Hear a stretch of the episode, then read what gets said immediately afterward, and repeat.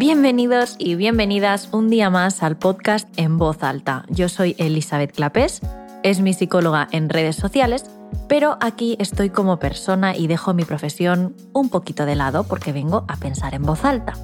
Estoy acompañada en la distancia de mi querido, queridísimo Omar El Yedidi, que es mi compañero de podcast y que me ayuda en todo. Me permito el lujo de deciros, pediros otra vez que si os está gustando este podcast le pongáis cinco estrellitas, porque, bueno, sirve de mucho y se agradece. El tema del que vamos a hablar hoy es el tema que me surgió a raíz de estar pensando sobre el episodio anterior. Y es que he vivido muchas situaciones y he escuchado muchas veces la mítica frase de es que no me entra en la cabeza que haya podido hacer esto. ¿No? Eh, cuando otra persona actúa de una forma rara o de una forma eh, bueno, que nosotros interpretamos como mala o equivocada, no nos entra en la cabeza. Es decir, no entendemos qué narices tiene que haber pensado o vivido esa persona para haber llegado a la conclusión de que tenía que actuar de determinada forma, ¿no?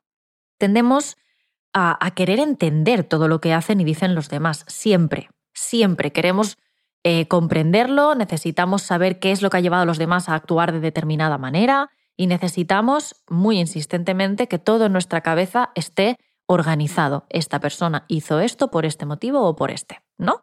Pero cuando algo no nos cierra, nos genera malestar y le damos vueltas y vueltas. La maldición de él es que no lo entiendo y como no lo entiendo, no puedo cerrar el tema, ¿no? Buscamos entender y cuando no lo conseguimos, empezamos a barajar posibilidades de Hmm, ¿cómo tendría que estar yo o qué tendría que pasarme a mí para que yo actuase así? ¿No? Intentamos dar explicación a las conductas de los demás de esta manera. Pero es que a veces, ni poniéndonos en mil escenarios diferentes, acabamos entendiendo por qué la otra persona ha actuado de esta manera. Y claro, nos frustramos. Nos frustramos porque queremos entenderlo, queremos saber qué ha pasado ahí. Y es como que lo necesitamos, como que para poder cerrar ciertos episodios necesitamos entender la totalidad de la conducta de los demás. Y esto es así. Yo he escuchado muchas veces a amigas, eh, pacientes decirme, es que nunca entendí eh, lo que pasó entre nosotros, normalmente en relaciones de pareja, y se me ha quedado ahí, ¿no? En la duda de, no sé, qué, qué fue lo que sucedió, qué fue eh, lo que pasó por su cabeza, y siempre he pensado en hablarle y en preguntarle, pero no lo hago, pero tal, no sé qué. Bueno, esa necesidad de, de comprender. De hecho, es esta misma necesidad de entenderlo todo la que a veces nos hace permanecer en situaciones en las que nos están tratando mal, porque necesitamos comprender el motivo por el cual se nos está tratando así, buscamos explicación, ya sea en nosotros, en el otro, en las circunstancias, en lo que sea, y esperamos a encontrar una explicación racional que dé sentido a lo que estamos viviendo. Y mientras tanto nos quedamos ahí dentro, ¿no? Esto lo he visto en muchísimas pacientes, en muchísimas amigas que me digan, no, pero es que yo lo que quiero saber es por qué me habla así. No, pero es que lo que yo necesito es entender por qué no. O sea, no puede ser que por querer entender y por necesitar darle sentido permanezcas en una situación que te está haciendo daño. Pero de eso hablaremos después. Os voy a contar una historia que, bueno, voy a cambiar bastantes datos para que nadie se dé por aludido ni se reconozca, pero voy a contar una historia. Recuerdo que hace un tiempo un amigo mío me contaba que llevaba tres años acostándose con una mujer 20 o más años mayor que él. Ella estaba casada y tenía un hijo de seis años y una niña de un añito. Sí, de un añito. Y sí, eso ya yo también lo pensé. Eh, se acostaron durante el embarazo porque se llevaban acostando tres años, la niña tenía uno, así que sí. Mi amigo era el profesor de repaso de esos niños y así fue como la conoció. De hecho, fue contratada por el marido de ella. ¿Vale? Bueno, mi amigo no nos hablaba mucho a los demás del tema porque es evidente que no es algo de lo que hay que sentirse orgulloso, me reservo mi, mi opinión al respecto, pero recuerdo hablarlo con el resto de amigas que lo sabíamos y preguntarnos, ¿pero ella cómo puede estar haciendo esto? Pero eso es que no, estará, no está bien con su marido. O, jope, si, no está bien con su marido, ¿por qué narices han tenido otro hijo, no? La hija de, de un añito. ¿Tú podrías acostarte con alguien y después mirar a tu pareja a la cara? Pues sí, es que quizás que se odian. Pero entonces, por si se odian, ¿por qué tienen un hijo? Un hijo más. Bueno, es que seguramente ella no le quiera, porque es que si no, no entiendo cómo puede hacer eso. Seguro que la relación está fatal o igual la maltrata, igual eso es lo que está pasando. Quizá, no sé, es una mala persona y ella está viendo una escapatoria a su situación. Joder, pero es que no sé, yo es que creo que aún así no podría. ¿Y él? ¿Acostarse con una mujer casada y con hijos? Como no esté muy enamorado de ella, es que no lo entiendo. Y luego, ¿cómo mira al marido a la cara cuando entra en casa? Es que no me entra en la cabeza. Total, que mis amigas y yo nos pasamos un buen rato hablando de cómo nos imaginábamos que debía ser la situación para que justificase lo que estaba sucediendo en ella. De hecho, casi nos explota la cabeza porque es que era todo tan alejado de nuestra normalidad y nuestra forma de hacer las cosas que es que no conseguíamos llegar a una conclusión. ¿Qué sucede aquí? Que nos cuesta achacar a los demás lo que no se nos pasaría por la cabeza hacer a nosotros, porque solo somos capaces de entender el mundo con nuestros esquemas mentales. Y directamente aceptamos que esos son los mismos que aplican para los demás. Esto nos lleva a que cuando alguien hace algo que nosotros no haríamos jamás, digamos cosas como, ¿Cómo ha podido hacer eso? Es que no lo entiendo, a mí no se me pasaría por la cabeza. Ya, claro que no se te pasaría por la cabeza porque no tenéis los mismos esquemas mentales.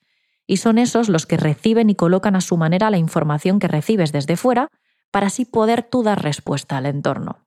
Entre personas, estos esquemas son diferentes porque nos hemos criado en contextos distintos, nos encontramos en situaciones diferentes, tenemos formas de ser diferentes, hemos recibido una educación distinta, hemos vivido cosas totalmente dispares y eso hace que nuestros esquemas mentales también sean diferentes. Entonces, nos pasamos como media vida que cada vez que recibimos información que, es fuerte o que nos, nos choca, respondiendo es que no me entra en la cabeza, que no lo entiendo, es que qué ha tenido que pasar y le empezamos a dar vueltas y vueltas y vueltas y vueltas. Y esto se extrapola, como he contado antes, a nuestras relaciones. No entendemos cómo actúa el otro y por lo tanto tratamos de justificar sin medida su conducta. ¿Cómo tendría que estar yo para llegar a actuar así? ¿Qué tendría que pasarme a mí para que yo acabase tomando esa decisión? Tratando de, de entenderlo todo, nos podemos volver locos, porque es como, como intentar ver la realidad con unos ojos que no son los tuyos. Tú ves tu entorno y yo veo ahora mi sofá, que es blanco, veo los muebles de la casa, que en general son blancos, veo el suelo, que es de parqué, pero yo estoy viendo la realidad con mis ojos. Lo que no puedo pretender es que si hay una persona que tiene otros ojos, que ven los colores diferentes y, o que ven la realidad de otra manera, yo no puedo intentar interpretar la realidad que yo estoy viendo mediante los ojos de otra persona. Pues con los esquemas mentales es lo mismo. En mi cabecita, mi información, la información que yo recibo, se organiza de una manera. Y yo le doy un determinado sentido en función de cómo funcionan mis esquemas mentales y otra persona, en función de sus esquemas mentales por lo que ha vivido, cómo es, experiencias pasadas, su contexto, su situación actual, pues interpretará y responderá de otra manera porque ha construido sus esquemas mentales diferentes.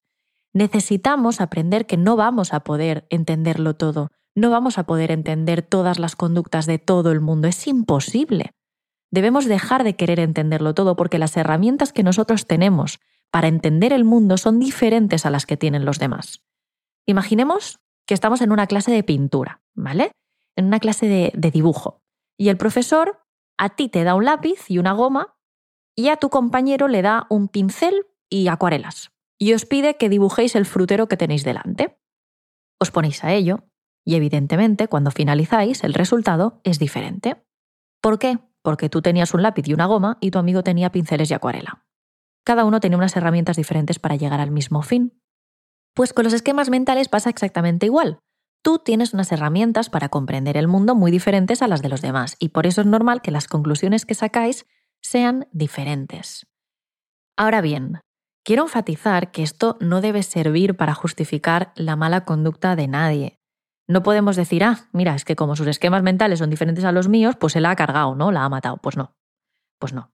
Es decir, me dan igual los esquemas mentales de otra persona y si pinta el cuadro del frutero con témperas o con barro, ¿vale? En este caso, no, no vamos a justificar este tipo de conductas ni ningún tipo de conducta de maltrato por los malditos esquemas mentales, pero sí van a explicar por qué no nos entra en la cabeza por qué una persona actúa de una manera tan diferente a la que actuaríamos nosotros en su situación.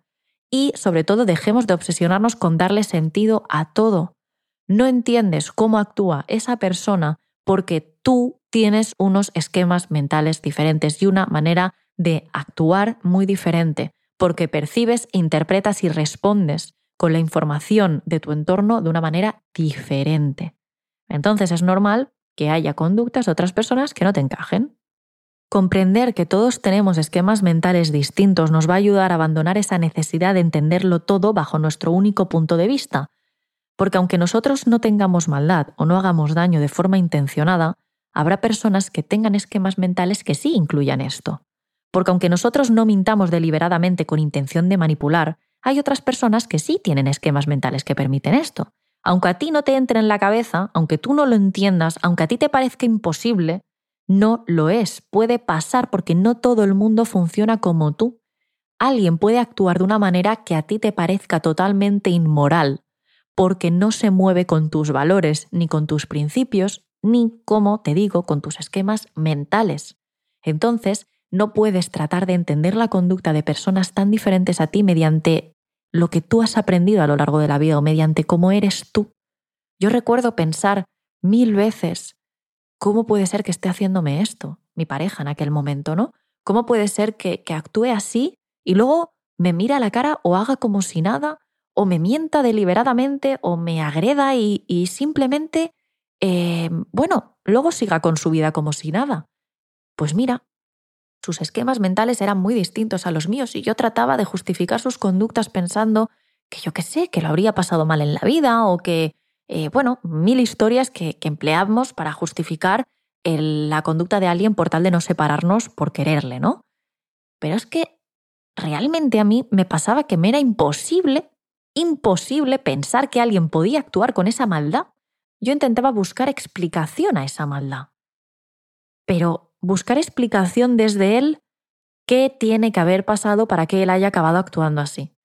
La realidad es que mis esquemas mentales no eran los suyos y por lo tanto yo no podía entender sus conductas.